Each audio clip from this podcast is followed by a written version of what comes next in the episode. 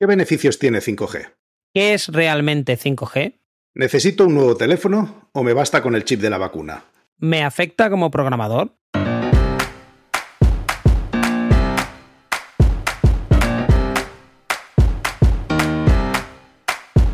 Bienvenidos a Unicode U00D1. El podcast para desarrolladores móviles y no tan móviles patrocinado por Realm MongoDB. Yo soy Diego Freniche. Y yo soy Jorge Ortiz.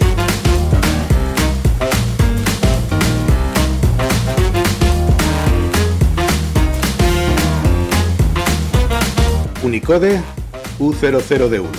Episodio 7. 5G tocado.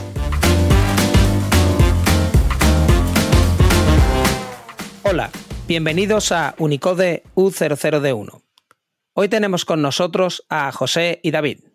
José Pico es licenciado en informática y tiene la certificación profesional CISP. David Pérez es ingeniero en telecomunicaciones y tiene la certificación profesional GSE. En 2013 fundaron LAYAC, desde donde realizan servicios de Red Team para grandes empresas, evaluaciones de seguridad de productos y actividades de investigación en ciberseguridad. Han investigado mucho en el área de seguridad en las comunicaciones móviles y son autores del libro Hacking y Seguridad en Comunicaciones Móviles, GSM, GPRS, UMTS, LTE. Buenas a todos, Jorge, José, David, ¿cómo estáis? Hola, muy buenas, ¿qué tal? Hola, ¿qué tal? Muy bien, muy, bien. Aquí andamos. Buenos días. Hoy tenemos un tema de candente novedad. 5G. Que es eso que venden todas las empresas que hacen teléfonos para que te compres un nuevo terminal. Pero yo creo que lo suyo es empezar con qué es el 5G y en qué se diferencia de, las, de los estándares anteriores. Vamos a entrar en arena así para empezar. Pues, Eh, José, empieza tú. eh, venga, la, la cojo yo esta. Eh, a ver, yo creo que el 5G se ha vendido como, eh, como una revolución en muchos casos y la gente decía, bueno, esto va a ser eh, algo rompedor, disruptivo y tal. Nosotros, como llevamos estudiando las comunicaciones desde el 2G, pues lo vemos como una G más, ¿no? Es- pues después del 4G viene el 5G. Así que es verdad que, ha habido una... eh, ha habido un rediseño de la red desde cero, eh, principalmente con el objetivo de soportar una cosa que venía siendo una necesidad en las comunicaciones móviles.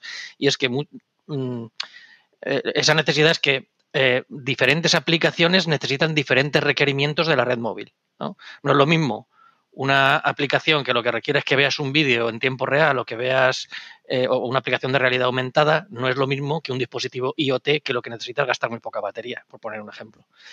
Debido a esa necesidad, yo creo, es por lo que ha habido un rediseño de la red para dar un poco respuesta a esto. ¿no? De cara al usuario, lo que va a percibir es, al principio, lo que vamos a percibir yo creo que va a ser, desde luego, mucha menos latencia en las comunicaciones y mucha mejor capacidad de comunicaciones. Entonces, eh, es que has dicho una cosa que eh, a alguna gente le resultará impactante. En 5G no es solo para móviles, es para más cosas. Incluido también para cosas en casa, no solo IoT, sino para eh, tu receptor de streaming de los canales que sea o para cosas así, ¿también tiene sentido?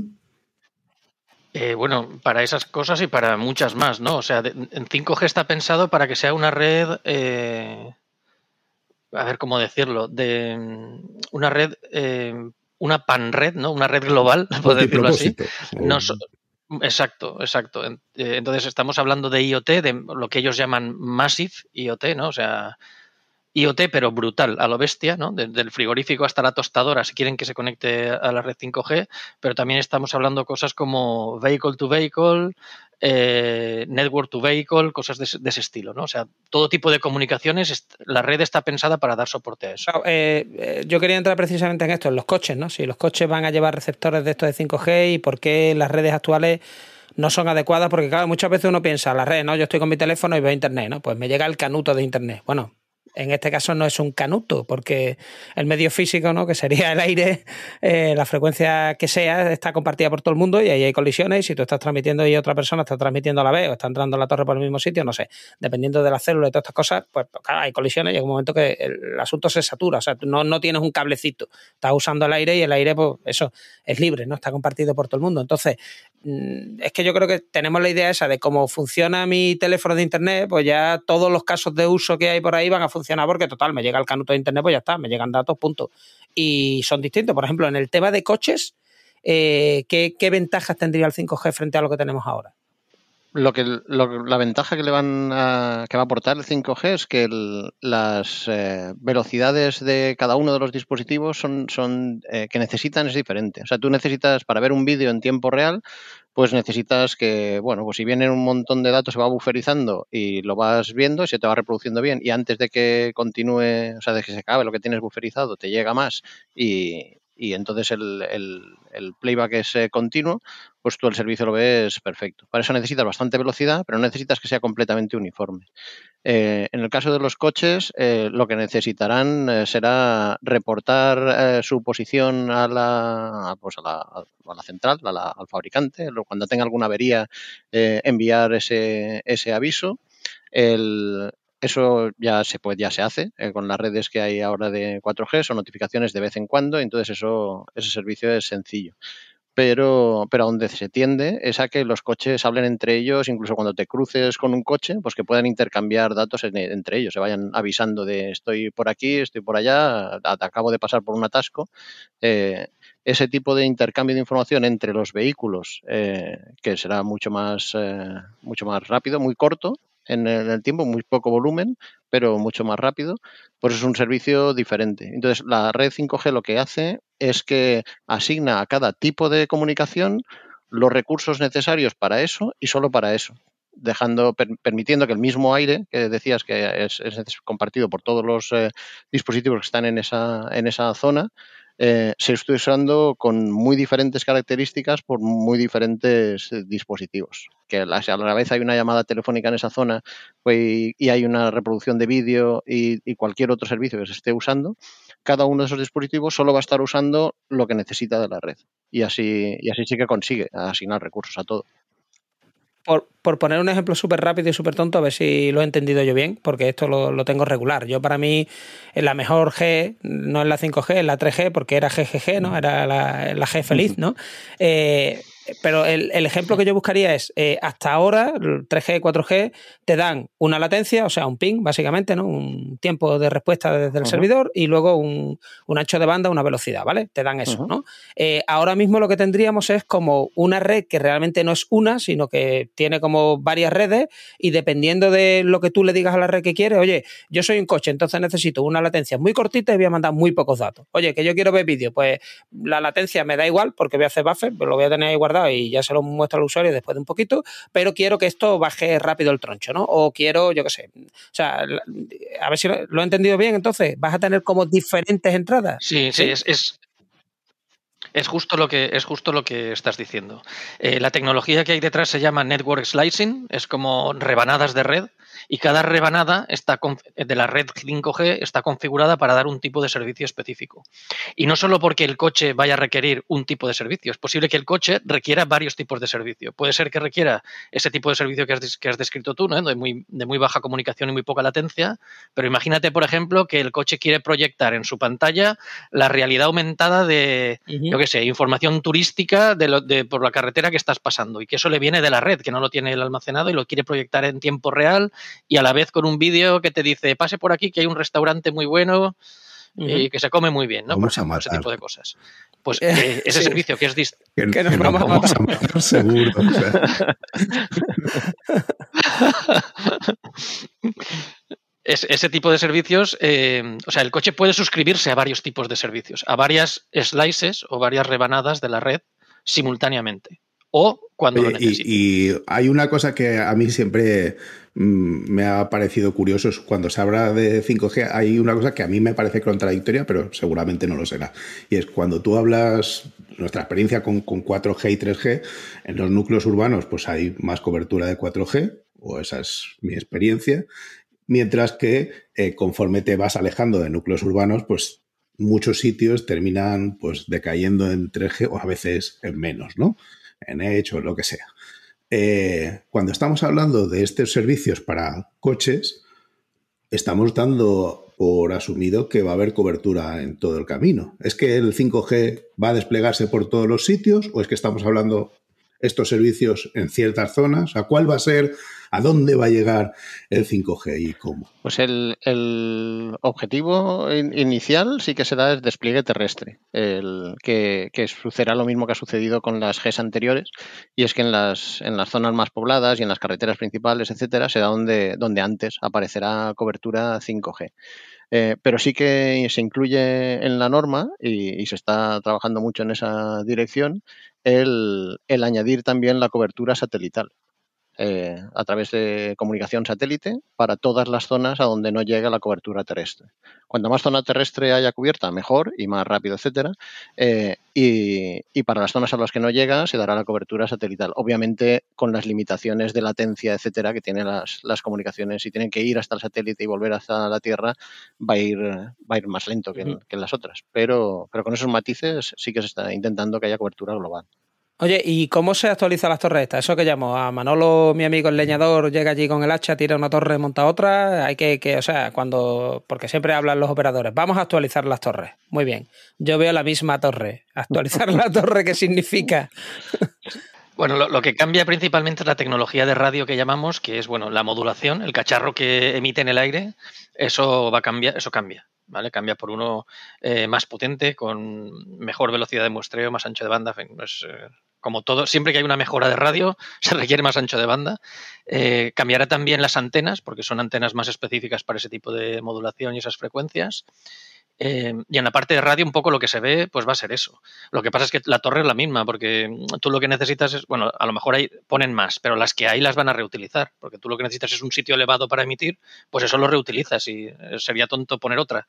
O sea, la torre la reutilizan, pero los cacharros que hay dentro que luego tú no los ves los cacharros porque están ahí dentro de, un, de una caseta.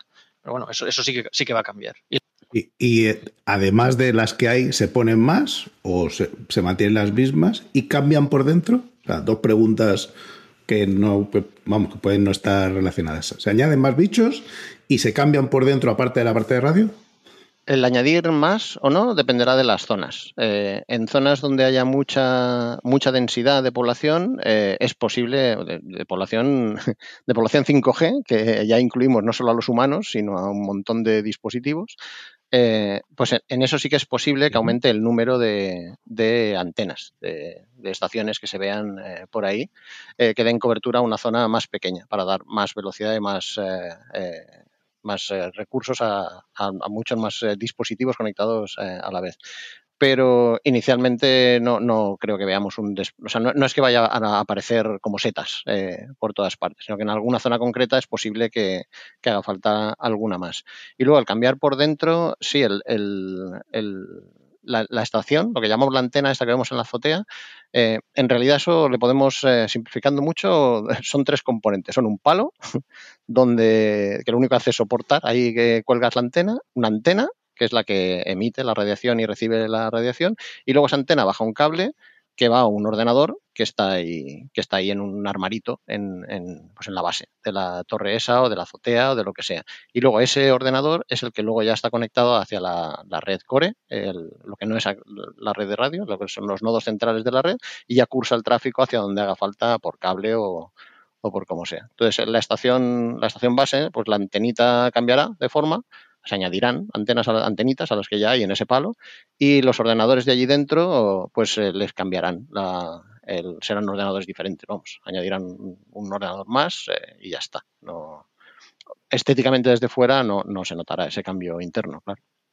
que yo quería decir al respecto este de la cobertura, que igual es una obviedad, pero estamos hablando del aspecto tecnológico, pero esto tiene un aspecto de negocio muy importante. O sea, no, no, no creo, yo no lo sé porque no tengo acceso a, la parte de negocio de los operadores, pero no creo que un operador vaya a poner eh, ocho antenas 5G en un desierto donde hay un solo tío o con un camello. O sea, igual, igual si es un jeque, pues igual sí, porque paga, pero, o sea, que la decisión también de la cobertura mm, sí, no, es negocio. Está claro que en la, en la FIRA de Barcelona, eh, para el Mobile World Congress tendrán que poner 2.500, porque allí se mete, no sé, un montón de gente con un montón de móviles. Sí, sí, ahí van a meter, no, y yo entiendo que en las zonas que se entienda que va a haber aglomeraciones habitualmente, eh, grandes estadios de fútbol, zonas donde se celebran, yo qué sé, fiestas y este tipo de cosas, pues igual, no sé si habrá el concepto de antenas móviles, o sea, para poner las antenas de quita y pon para reforzar, yo creo que sí, las hay. Eh, pues, sí, sí, sí, Claro, pues entonces para ese tipo de situaciones, eh, no tendrán más remedio que, ampliar la cobertura y la capacidad de la red en una zona puntual. Em, oye, a mí me preocupa una cosa, eh, y es lo que habéis estado hablando antes de que los coches se hablan entre ellos, ¿no? Los coches van por ahí andando y se van diciendo, oye, pues yo voy a esta velocidad y voy a tantos metros, te veo con mi cámara y tal y cual, y hay un atasco y todo. Eso a mí me suena totalmente a videojuegos en plan te voy a hackear el coche a distancia y tal, ¿no? Entonces, los, temas estos de que estamos mandando un montón de datos a un montón de dispositivos en las casas, o sea, alguien puede poner todas las cafeteras de una zona en marcha a la vez porque es un adicto a la cafeína, o, o sea, el tema de seguridad de, las comunicaciones ahí, esto, ¿cómo se mueve?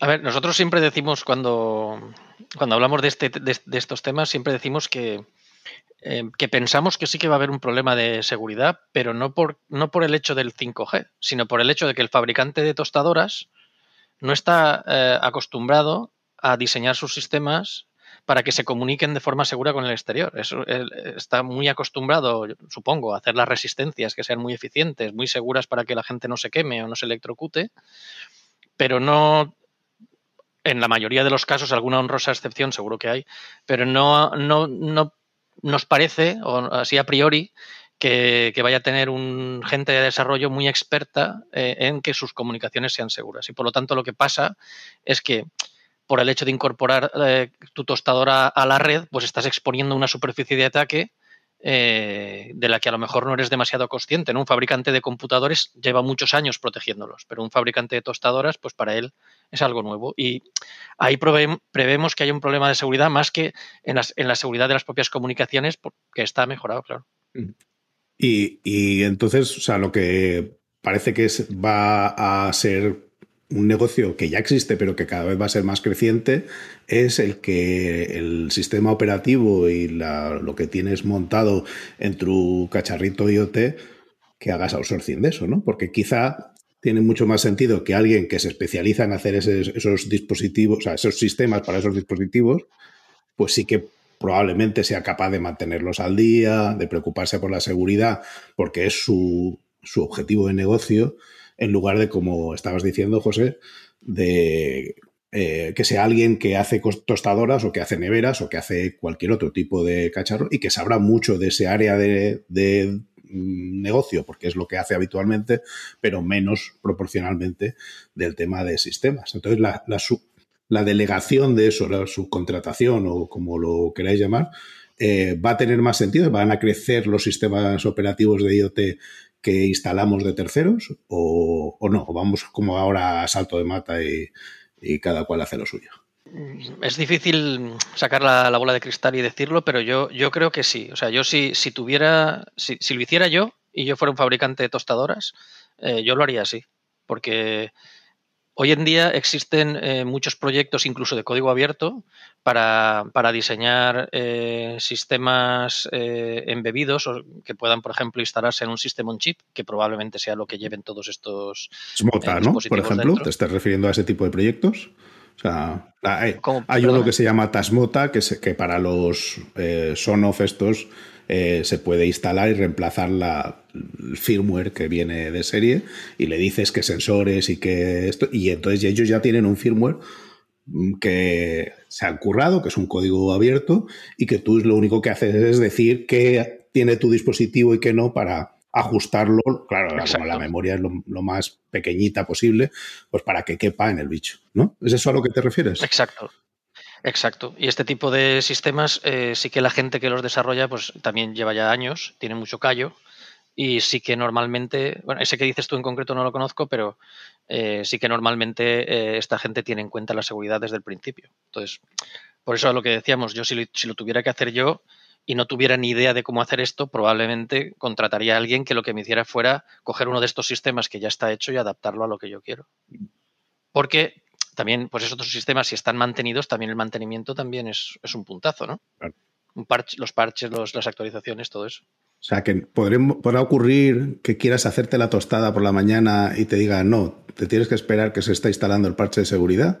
¿Eso lo vemos y lo sufriremos? Ojalá, ojalá. A mí me gustaría.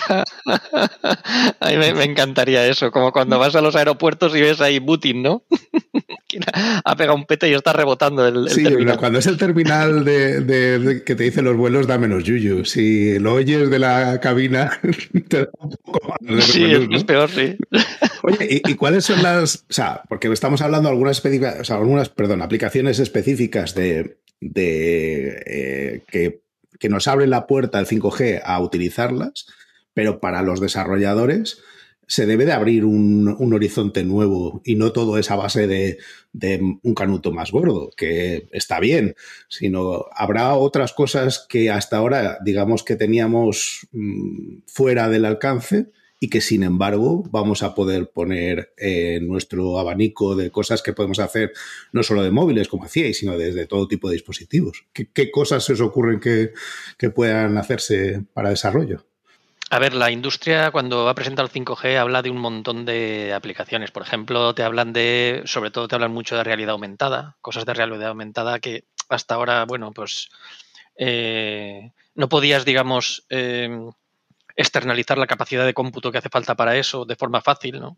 Y con una capacidad de transmisión muy elevada, eso sí que lo puedes hacer. Y esto se combina con el famoso concepto este del edge computing, ¿no? Que te ponen ahí un potencia de cálculo muy cerca de donde estás para que puedas hacer ciertas cosas. Y de eso se habla mucho. Se habla mucho también del tema de industria, de aplicaciones para la industria. O sea, donde, eh, donde antes de desplegar una red, con una red muy fiable, ¿no? Por ejemplo, una red eh, gigabit o 10 gigabit, eh, pues eso, tienes que cablearte toda, la, toda tu fábrica o todo tu conjunto de fábricas y tal, que se lo dices a alguien y dice, uff, ya lo haré dentro de dos años, ¿no? Pues a lo mejor ahora ese despliegue, sí, claro. A lo, mejor, ahora ese despliegue es mucho más sencillo con, una red 5G. Además, 5G permite eh, tener una red 5G, digamos, privada. No sé si eso lo, lo, sabíais o lo que sea, pero eh, no, solo, no solo los operadores pueden poner una red 5G, sino que tú puedes ponerte una red 5G privada en tu casa eh, con tu propio, tus propios sistemas de autenticación, tu propio direccionamiento, etcétera. Y está, ya 4G ya tenía alguna, eh, alguna definición pensada para eso, pero 5G ha ahondado en esa, en esa eh, definición. Me parece chulísimo. O sea, me estás diciendo básicamente que en algún momento podremos reemplazar nuestros routers Wi-Fi, Wi-Fi, como queramos llamarlos, de casa y la red que utilizaríamos en casa mm, yo entiendo que con diferentes problemas de apantallamiento y similares, pero utilizable si yo pongo mi propia red, puede ser exclusivamente 5G y que el mismo teléfono que utilizo para moverme fuera, con solo ese mecanismo de comunicación, lo puedo utilizar dentro de casa. Bueno, ahora esto que te acabo de decir es principalmente para industrias, porque bueno, hacer un despliegue 5G no solo a nivel de conocimiento técnico, sino también a nivel de pasta, pues, o sea, no, está mucho. Somos desarrolladores, será por la pasta, vamos. Sí, sí, no, si vosotros manejáis. Pero a nivel, a nivel particular de casa, lo que sí que hay, que ya teníamos en las generaciones anteriores, son las femtoceldas. Las, o sea, tú si no tienes buena cobertura en, en casa, sí que puedes eh, pedir al operador o contratar con el operador, mejor dicho, que te ponga en casa una estación base pequeñita que tiene pinta de router wifi y que te da la cobertura 4G o 5G en este caso, eh, en, en, muy buena cobertura en casa y luego ya eso sale por fibra o por como sea hacia, hacia Internet pero eso sería usando la red del, operador. No es, no es montarte tu propia red eh, eh, propia, privada, como decía José, que eso es más para. Oye, tan, chica, tan, chica es la, tan chica es la celda que no se llama ni microcelda ni nanocelda, ya es femtocelda, ya o sea, estamos llegando ahí, ¿no? A, lo mínimo, mínimo, ¿no? Que, hay, ¿no? Sí, sí, es que, es que el concepto de picocelda y tal se utilizan para, para las que son todavía un poquito más grandes, aún un poquito más grandes, que se, se utilizan en exteriores. Es que la nomenclatura es muy curiosa porque, claro, eh, de 2G a 3G, pues dijeron nueva tecnología de radio. Luego de 4G, eh, pues mm, Evolved, ¿sabes? Evolved Packet mm. Core. Y, ahora es New Radio, no sé qué, ahora es Next Generation Radio. O sea, ya, ya se, quedan sin nombres porque... Sí, el high speed, super high speed, super super high speed, esto no, esto no, no, no tiene tope. Les, les, pasa como Apple que están muy, siempre están eh, terriblemente emocionados de presentar el mejor teléfono hasta ese momento. Que ya, como no se puede decir es el mejor, sino es el mejor que hemos hecho hasta ahora. Y el siguiente también, el mejor que hemos hecho hasta ahora. Oye, pues. Me imagino que al final el marketing se agota. Yo, yo quiero volver a un tema que es el tema de la seguridad. Es que llevo aquí un rato callado porque estaba llorando por dentro, ¿no? Porque básicamente habéis dicho que la culpa de que las tostadoras sean hackeables, que no, yo no le veo tanto problema. Yo le veo problema, por ejemplo, a que alguien hackee los altavoces esto y te ponga reggaetón en todas las casas de un barrio, o las impresoras 3D y empiece a imprimir figuras que no, que no te acaben de. Lo que sea. Sí, sí, las posibilidades son Claro, por eso te digo que. Entonces, como habéis dicho, básicamente, que la culpa es de los programadores, pues yo llevo un rato ahí diciendo, vaya hombre. Entonces, si yo quisiera formarme en temas de ciberseguridad, eh, ¿qué hago? ¿Me voy a la web del ministerio lo primero? Porque yo las impresiones que tengo con las leyes que sacan los gobiernos, uno, es que están hablando de ciberseguridad y lo que aparece ahí es MS2. Eh, no sé si estoy en lo cierto o no, pero siempre me da como la impresión de que van muy por atrás. Y segundo, ¿qué otros recursos planteáis vosotros? Si alguien quiere decir, oye, yo quiero mejorar la seguridad de mi programación, ¿qué libro te lees? ¿Qué blog vas? ¿Qué sitio? ¿Con quién hablas? ¿Qué empresa contratas? Si sois vosotros, si no, en fin, esas cosas. Yo, yo quiero matizar, yo no he dicho que sea culpa de los desarrolladores, he dicho que es culpa de los dueños de la empresa que no le dan a los desarrolladores los recursos necesarios para que se formen y lo hagan bien. Pero bueno, David, ya te dejo contestar. No, pues eh, a ver, el, que los desarrolladores sean conscientes de los problemas de seguridad que, puede tener el software que, están creando, desde luego es, fundamental. Es fundamental el recursos para, eh, para formarse, pues eh, a ver, hay, hay multitud de, cursos online eh, gratuitos, hay muchos sitios, muchos sitios que lo que te permiten es hacer pruebas, aprender a hackear una aplicación, aprender a hackear un servidor, etcétera, de manera práctica, con pequeños retos eh, que te vas, que vas haciendo cada vez con mayor dificultad y, algunos los tienen con explicación eh, para que vayas siguiendo la, lo sigas como un curso, vamos, y, otros lo tienen simplemente como reto y entonces te enfrentas y conforme vas superando los retos vas aprendiendo. Em, pero vamos, cursos eh, orientados al desarrollo de aplicaciones seguras, nosotros no, no, ofrecemos ese tipo de cursos, pero, pero vamos, hay, hay, muchas empresas de seguridad que lo ofrecen y la, la ventaja que tienen los cursos, si lo da alguien que está, lo ha preparado bien y que sabe del tema y, lo da bien, es que eh, te reduce mucho el tiempo que tienes que dedicar a eso. O sea, al final tú a lo que te tienes que dedicar es a, pues, hacer programas súper chulos, que es, eh, que es eh, tu trabajo, entendemos. Y, el, tema de la seguridad solo es importante que lo integres. Entonces, el, que se pueda condensar en pocos días, el que alguien te cuente en pocos días eh, pues lo que necesitas saber de seguridad, eh, pues eso, eso sí que puede ser un gran acelerador eh, para, en vez de tener que buscarte toda la vida buscando cursos por internet, haciéndolo, dedicándole más tiempo. Pero bueno, las, las dos alternativas yo creo que son, que son correctas. Y hay otra acción muy importante, y aquí esto sí que lo hacemos nosotros, se puede meter en cuña publicitaria. Em, es que esto, a ver, lo hacemos nosotros y, sí que creo, creo que es, muy positivo y se está, se está fomentando mucho ahora y es cuando tú desarrollas un producto, eh, luego es muy recomendable pasarle una evaluación de seguridad al producto. Entonces, nosotros, nosotros somos laboratorio acreditado por el Centro Criptológico Nacional. En España creo que hay ocho. Nosotros somos uno de ellos. Eh, porque el CCN lo que está haciendo es impulsar o impulsar que los productos que se instalan en las administraciones públicas y en todo, en todo IT eh, en, general, pero bueno, en las administraciones públicas de España en este caso, eh, el CCN lo que quiere es que alguien haya mirado su seguridad, alguien y que ese alguien sea pues sea alguien acreditado en el sentido de que, bueno, pues que sus resultados sean más o menos igual de buenos que los de otro o sea, que sean más o menos medibles. No, no quiere decir que los laboratorios acreditados seamos los mejores, pero, pero tenemos unos mínimos que han sido auditados por el CCN para, para hacer este tipo de cosas. Entonces, bueno, pues lo que se hace es pasar una auditoría de seguridad al producto, que dependiendo del nivel que se quiera o se requiera, pues es más suave o más, eh, o más fuerte. Mm, hay, hay, un nivel alto, por ejemplo, un criterio a nivel alto, es, eh, se hacen incluso visitas on-site para validar los procesos de desarrollo del mm. propio desarrollador, ¿no? En algunos aspectos. Eh, y esto, además, para los desarrolladores les hace, o sea, pasar una auditoría de nivel alto las auditorías de nivel bajo no tanto, ¿no? Pero las, de nivel alto hace que los propios desarrolladores tengan que cambiar sus, no, voy a decir sus hábitos, pero sí en parte, en cierta forma, sus formas de trabajar para que eh, para acomodarse a los, a los estándares. entonces ahora tengo yo que meterme en mi código y borrar todas las claves de AWS, que las tengo ahí puestas, ¿no? En el código ahí a piñón. Ahora. Solo, solo, Solo si el laboratorio no se encuentra. No, me, no me los passwords de esas cosas que están ahí en un fichero subidos en GitHub, ¿no? Eh, ahora los tengo que irme y cambiarlo. Oye, una estamos hablando siempre de seguridad, ¿no? Eh, herramienta para hacer como un ataque, ¿no? O comprobar, ¿no? Eh, toda la superficie de ataque y ver que realmente tu sistema aguanta.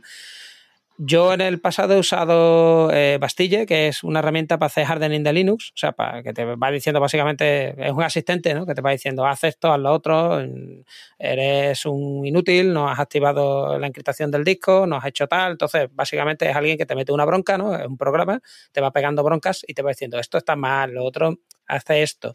Eh, ¿Existe algo así para, o está previsto algo? Lo digo porque para 5G, imaginaros, ¿no? Tener una herramienta de hardening que te permita tocar, por ejemplo, el Internet de las cosas hackeables, ¿no?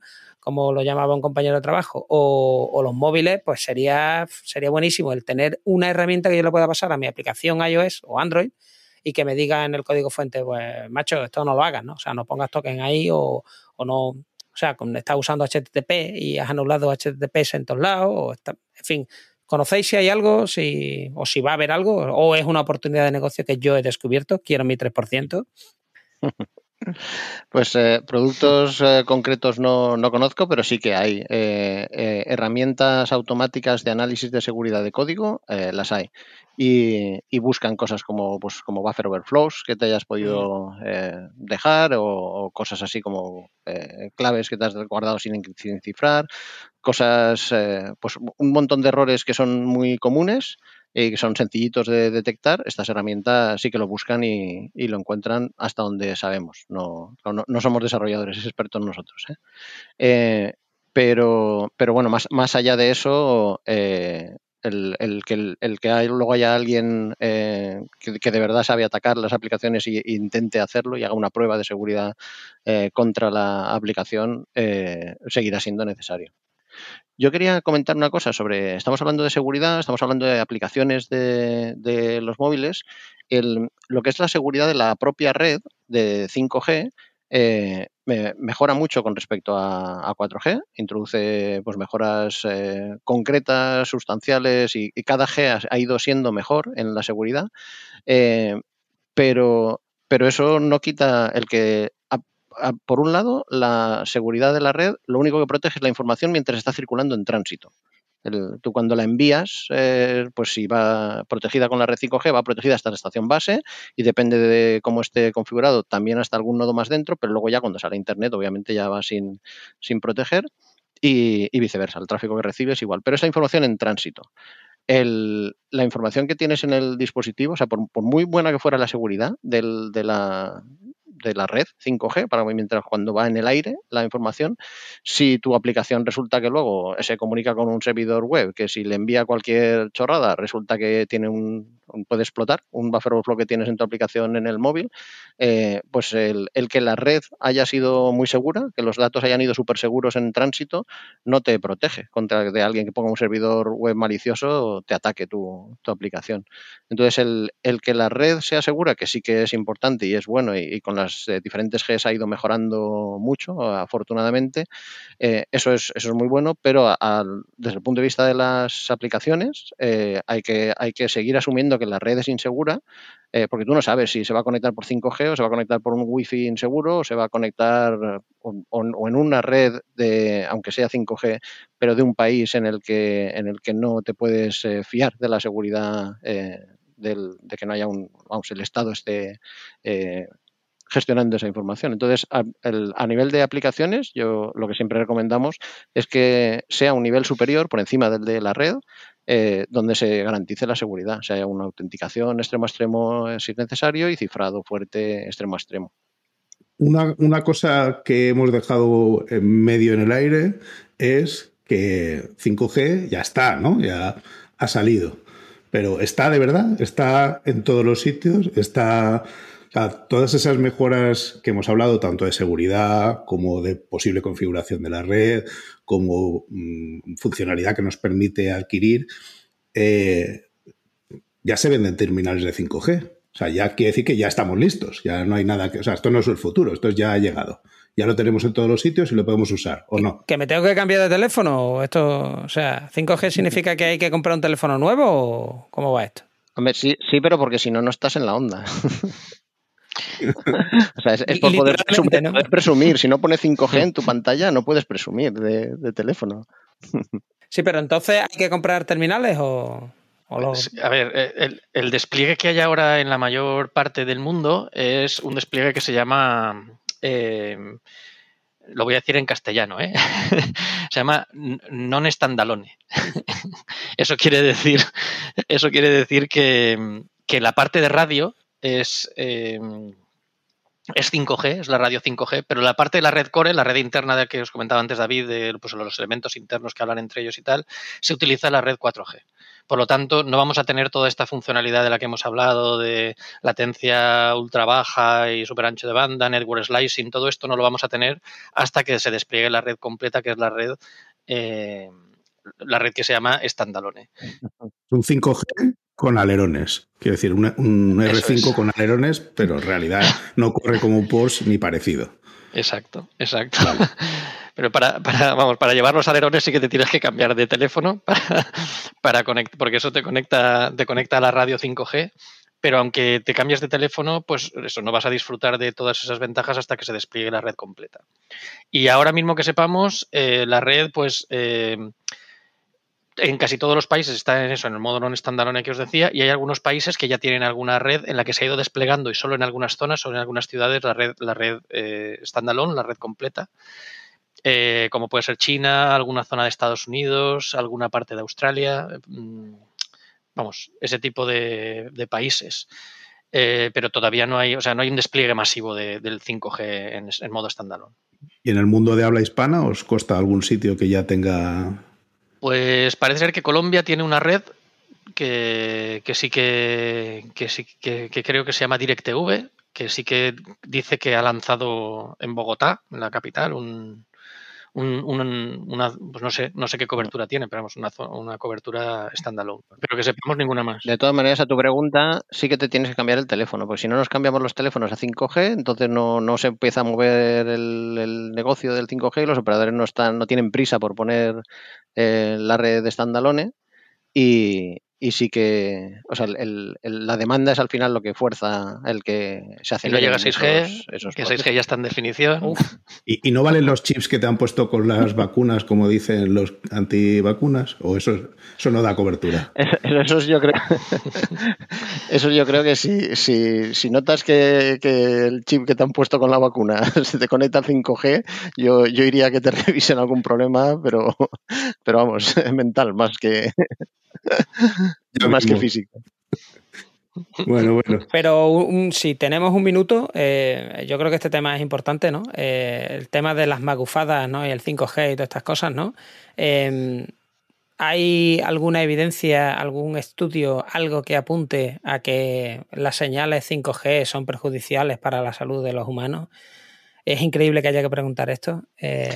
Eh, eh, no, a ver, esto se, ha venido diciendo toda la vida que, es que las, comunicaciones móviles pues igual afectan a la salud y, ahora en, 5G se disparó completamente estos, estos rumores de una manera, vamos, increíble. También porque ahora hay muchas más redes sociales que dan altavoz a este tipo de cosas.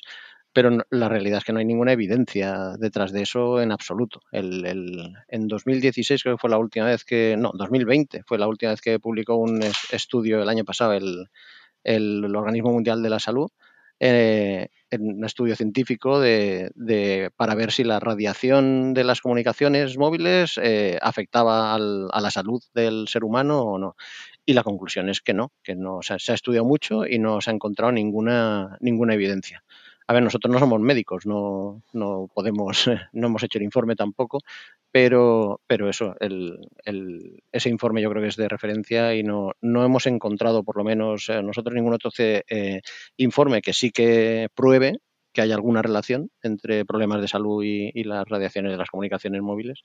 Eh, si lo hubiera, pues, eh, pues supongo que los científicos lo, lo, intentarían validar. Es curioso que, bueno, la torre está emitiendo, ¿no? Está la ley esta del inverso del cuadro de la distancia, ¿no? Según cuanto más lejos esté, se va reduciendo, ¿no? Eh, al cuadrado la intensidad de la señal que te está llegando, con lo cual lo que te puede llegar es muy poquito. Y toda esta gente que está en contra del 5G, porque Dios mío, me va a estar irradiando, son los que después llegan al centro de salud con una caidita de nada y por favor, que me den una dosis de rayos X ya, que eso sí se ha demostrado que no, un, un viaje de rayos X rápido en la mano, potente, o son los que les encanta eh, ir a la playa y tumbarse bajo el reactor nuclear de fisión más grande que hay en nuestro sistema solar y venga, hay ultravioleta a tope a ver si, ¿no? Eh, la cosa... Entonces, eso no hay ningún problema. O sea, tomar el sol o meterme en una cabina de ultravioleta y que me irradien ahí a tope, cero problemas. El tema de la radiografía, eso es súper seguro porque tiene puesto allí el, el, el, simbolito ya nuclear en la puerta y tal, y de vete de aquí que la puerta está forrada de plomo, pero eso no hay ningún problema. Radiografías para el pecho, todas las que me meta. Sin embargo, el tema de 5G, Dios mío, esto nos va a matar, o sea, es, Diego, en fin. Eh, de, de los tres oyentes que teníamos, hemos perdido al que toma el sol y al que se hace radiografías. O sea, bueno. La estamos haciendo muy mal. O sea, vamos matando oyentes episodio por episodio. Esto sí, sí. No, no, va bien. Eso es fácil, ¿eh? Cuando queráis incrementar la audiencia, soltáis una de esas y ya está. A ver, que, que el 5G ahora te lo enchuflan por la leche y ya está. Bueno, yo creo que, que, hemos dado un buen repaso a 5G, que eran obviamente un montón de cosas. Es un tema que tiene muchos vértices y que, y que da mucho juego, pero para mí, vamos, yo he aprendido un montón de cosas, así que espero que los demás también lo hayan hecho. Eh, yo quería agradeceros a los dos que os hayáis prestado y que estéis aquí pasando un ratito con nosotros. Sí, sí, muchísimas gracias por que... invitarnos. Un, un placer, un, un placer estar por aquí. Yo, yo, creo que la audiencia se pregunta ahora si, como José y David están, son certificados de esto de la criptografía y tal, y están hablando de los gobiernos y tal, si realmente son espías o no, nos lo van a decir. Eh, yo creo que no, esa es la pregunta que Claro, queda en Claramente la respuesta es, es podríamos Sí. decírtelo, pero tendríamos que matarte No, no, no. después. Entonces, Ah, bien, bien. Bueno, señores, un placer, muchas gracias y hasta venga, siempre. un placer. Hasta luego. Hablamos. Un placer, igualmente. Gracias por escucharnos. Si te ha gustado y quieres que podamos crear nuevos episodios, te pedimos que nos ayudes a difundir este podcast. Puedes decírselo a tus compañeros, retuitear cuando anunciemos nuevos episodios, suscribirte para que se descarguen los nuevos episodios automáticamente o todavía mejor, puedes ponernos una valoración espectacular en tu plataforma de podcasting. Si tienes sugerencias sobre cómo podemos hacerlo mejor o propuestas de invitados o contenidos, ponlo en un tuit incluyéndonos a Diego, arroba de Freniche, o a Jorge J.D. Ortiz. Te recomendamos atender a los meetups de Realm. Tienes el enlace en la descripción. Y si tienes dudas sobre Realm o MongoDB, puedes participar en los foros. Si podemos aportar algo a tu comunidad, estaríamos encantados de atender a vuestros eventos, podcasts, conferencias o meetups. Por último, queremos recomendarte nuestro podcast hermano en inglés, The MongoDB Podcast, presentado por Michael Lynn y en el que se entrevista a desarrolladores, emprendedores y empresas. Lo tienes disponible en las principales plataformas de podcasting. Esto es todo por este episodio de Unicode U00D1. Hasta la semana que viene.